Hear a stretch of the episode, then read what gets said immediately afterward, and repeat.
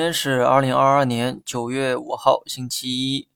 周末呢，公布了八月份的 PMI 数据，数据呢为百分之四十九点四，仍处在荣枯线的下方。不过呢，也无所谓了哈，因为这些呢都是市场预期到的结果。比 PMI 更重要的是社融数据和 CPI 数据，前者呢能看出社会需求，后者能看出通胀压力。虽然说数据还没有公布，但我觉得 CPI 上行应该是大概率事件。那么这可不是我说的哈，早在上个月，领导班子就已经传达过这一信号。至于社融数据，我估计呢也好不到哪去。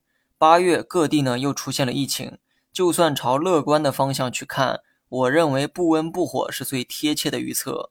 上周我判断市场九月份的走势可能偏向乐观，主要原因呢是基于前期跌幅较大。而不是各项数据的回暖。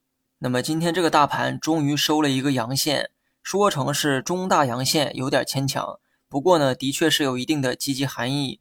如果今天突破五日线的话，积极信号将会更明显，短期反弹的这个预期也将更强烈。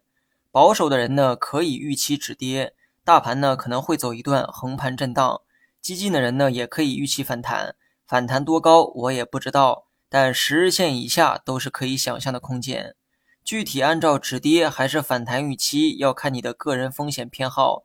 毕竟我的判断也不一定就是对的，我提供的永远是思路，而决策需要你们自己去做。好了，以上全部内容，下期同一时间再见。